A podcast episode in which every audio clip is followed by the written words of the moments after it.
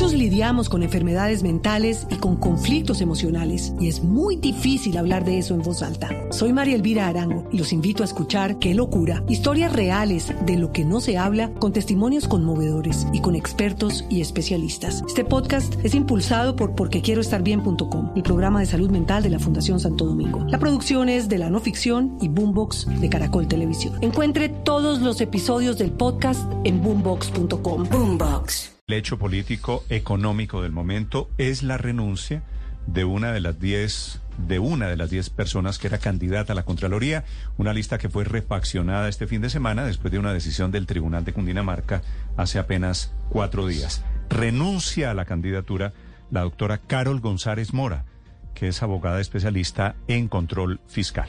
Doctora González, buenos días. Buenos días, Néstor. Y la historia de esta renuncia es muy importante, que yo no había visto mucho en la historia política de Colombia, porque renuncia por razones de independencia. ¿Cuál es la historia, doctora Carol? A usted la incluyeron este fin de semana como una de las candidatas habilitadas para hacer, para llegar a la Contraloría General de la República. ¿Por qué decide renunciar hoy? Bueno, quiero dar contexto un poco y es que eh, este es uno de los cargos más importantes del país. Maneja lo que precisamente está minando la confianza de los ciudadanos, que es la integridad de los funcionarios públicos en el manejo de las instituciones, de los recursos, etcétera. Y yo estoy renunciando a esto, Néstor, porque sí considero que las cosas cambiaron. Eh, Totalmente. Cuando yo me presenté al concurso, me presenté, cumplí requisitos, no estoy inhabilitada, ni tengo una incompatibilidad, ni conflicto de intereses, nada. Mi esposo trabajaba en la alcaldía de Bogotá, me presento a un concurso de méritos, porque además es que esto no es como que me, yo me haya buscado quién meterne o quién me elija, sino que me presenté legítimamente a un concurso de méritos y pasé el concurso de méritos. Entre 230 personas del más alto nivel se rajaron 210. Quedamos 20 personas. Mm. Y por eso eh, estoy en este lugar en este momento, pero las cosas cambiaron cuando mi esposo decide legítimamente también, y lo apoyo, eh, apoyar al presidente Gustavo Petro, que luego pues, quedó presidente de la República. Entonces yo sí creo que, que para mí es importante no abstraerme de mis convicciones, de mis valores y decir, bueno, si yo creo esto para unas cosas que se necesita independencia, pues cuando se asoma un cargo para mí tengo que pensar igual. O sea, no se trata de que cuando a mí me conviene, entonces ahí corro la línea. Pues no. Entonces, eh, estoy dispuesta, lo asumo. Eh, claramente quiero ser Contralora General de la República. Estoy preparada, estoy habilitada. Me presenté a un mérito, pero, eh, pero también estoy dispuesta a, algo ejemplarizante en un concurso que también ha sido pues bastante controvertido y, quiero que, que, que, esto sea un poco un, derrotero bonito para los funcionarios públicos que queremos acceder en las mejores condiciones y que, y que le generemos confianza a los ciudadanos. Doctora Carol, eh, eh, lo que usted me está diciendo es mi esposo, voy a contarle a los oyentes, su esposo es Luis Ernesto Gómez, que fue secretario de gobierno en la alcaldía de Claudia López como, como usted se presentó cuando él no había apoyado a Petro, a usted le movió el piso un poquito el apoyo de la Petro, ¿no sería usted una candidata independiente en consecuencia? Y usted prefiere renunciar a eso porque se necesita un contralor independiente, si le entiendo bien. Pues a ver, Néstor, yo llevo en la anticorrupción unos 10 años, o sea, tampoco es que sea la más chiquita y la más inexperta y que acaba de salir de la universidad, no, yo llevo 10 años en esta vaina. Y he estado actuando consecuentemente con mi integridad, con mis valores, con mi coherencia en todas las decisiones que he tomado en ese ejercicio profesional. Entonces, yo tampoco estoy diciendo que es que mi independencia se va a ver nulada para nada. O sea, yo soy contralora delegada de anticorrupción, de, de regalías en este momento y lo hago todo con la misma responsabilidad. Pero sí es cierto que mi esposo es cercano a Gustavo Petro y al pacto histórico y a todo ese sector que se ganó hoy gobernar y administrar el Ejecutivo Nacional.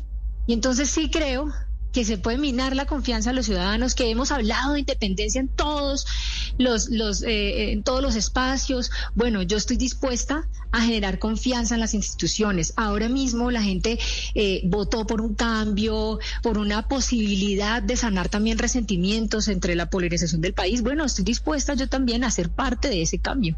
Sí, sobre todo porque una de las grandes críticas ha sido que los presidentes eligen a los entes de control que los vigilan y, y, pues es coherente y consecuente lo que usted plantea. Por eso decía yo en la presentación, Ricardo, esta yo no la había visto nunca en la historia, en la historia política de Colombia. Renuncio porque se necesita un contralor que sea independiente. Sí, claro. Y ahí y aquí hay unos hechos políticos que, que me alejan de esa posibilidad. Y hay otro punto en la carta, doctora González, que también me llama la atención porque, porque habla de la sinceridad con la que usted está abordando el, el proceso. Dice, mire, también debo ser clara en que no es eh, de los más altos puntajes el que obtuve usted exactamente en el proceso de examen de conocimientos que planteó la Universidad Industrial de Santander. Y dice que seguirá trabajando para subir en ese escalafón. Esa ha sido otra de las polémicas este fin de semana, porque han escrito algunas personas que lo que ha ocurrido es que por cuenta de la equidad de género se ha sacrificado en cuanto a calificación de los puntajes. ¿Eso también lo ve usted como uno de los elementos en los que va a seguir trabajando a futuro? Mira, yo quisiera decir dos cosas al respecto que, que de verdad me alegra que me abran micrófonos para, para poder hablar de estos temas. El primero, mire, yo no estoy preocupada por el mérito, porque es que yo me presenté en un concurso de méritos. Muchos lidiamos con enfermedades mentales y con conflictos emocionales, y es muy difícil hablar de eso en voz alta. Soy María Elvira Arango y los invito a escuchar Qué locura, historias reales de lo que no se habla, con testimonios conmovedores y con expertos y especialistas. Este podcast es impulsado por porquequieroestarbien.com, el programa de salud mental de la Fundación Santo Domingo. La producción es de la no ficción y Boombox de Caracol Televisión. Encuentre todos los episodios del podcast en boombox.com. Boombox. Y antes de eso se hizo un filtro. ¿Quiénes cumplen los requisitos? Y esas personas que no cumplían no pasaron. Yo entré ahí porque cumplo los requisitos para ser contralor. Segundo, me presenté a un concurso de méritos y me y aprobé un examen y no soy la, el peor puntaje, sino el, la, la, mujer, la quinta mujer con mejor puntaje entre los personas del más alto nivel. A ver, se presentaron gente del Consejo de Estado, gente que está en anticorrupción también durante muchos más años que yo. Entonces el mérito a mí no me preocupa, pero esto es una información pública. Yo tengo que ser consciente, yo soy transparente, asumo lo que hay porque no tengo problema con que la gente me conozca y conozca lo que de lo que yo estoy convencida. Me parece que, que en eso no tengo lío. Y frente a la paridad, sabes que creo que eh, esos fallos de los tribunales son divinos, son históricos, son buenos para, para la equidad de, de género. Mira, eh, precisamente yo estoy escribiendo un libro acerca de la economía del cuidado.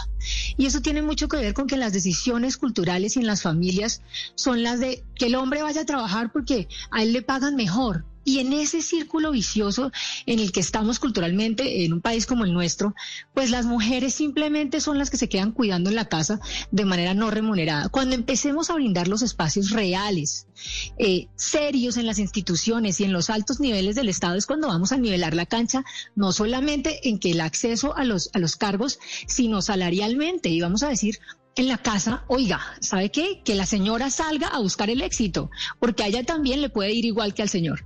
Entonces yo creo que esos fallos y la paridad se necesita, son unas conquistas en las que no podemos echar para atrás. Yo estoy orgullosa de que sean los cinco mejores hombres y las cinco mejores mujeres. Sí, pero de hecho, de todas las mujeres, sí, Néstor. Paola, adelante. De todas las mujeres, ¿es usted, doctora Carol, la de menor puntaje entre, entre las seis que están en la lista? Incluso más allá, de todos los 20 candidatos, ¿es usted también la de menor puntaje? Apenas obtuvo 27 puntos, la única en el escalafón que está sobre los 20, cuando los 10 primeros obtuvieron todos puntaje por los eh, encima de los 70 puntos. De hecho, los tres primeros casi que la cuadriplican a usted en la calificación. ¿Se va realmente usted por un conflicto de interés? Eh, que le está dando Esa información no es correcta. tiene el resultado del concurso? Eh, no, no, ahí no sé, Paula, si quieres terminar y ya te, corri y, hago mis precisiones. Paula, la pregunta sería... ¿Se va usted por un conflicto de interés o porque definitivamente hay otros 19 que están mucho mejor calificados que usted? Bueno, entonces, primero precisar que 27 eh, no es la cifra correcta, 27 es el ponderado de experiencia. A ver, yo tengo apenas justo los 35 años para presentarme, que es uno de los requisitos para eh, habilitantes para estar en esta en este proceso. Eh, obviamente personas eh, tienen 10 años más, pero la pero mi calificación fue de 70 y fíjate que, una de las personas que también se ha nombrado mucho, que es Julio César Cárdenas, sacó 75. Entonces yo lo que tengo es una, un abismo, no, una distancia entre el tema de la experiencia. Yo, he estado formándome en esto y no es poco tiempo, no son dos meses ni dos años, sino diez años. Lo que pasa es que las otras personas me, llevan mucho más recorrido, eso está claro. Y, eso lo asumo y lo reconozco porque además es público. Pero por otro lado, no existe eh, digamos, para mí, un conflicto en temas de, de, mérito, ni un conflicto de intereses tampoco, ni una incompatibilidad, ni nada. Existe para mí una intención legítima.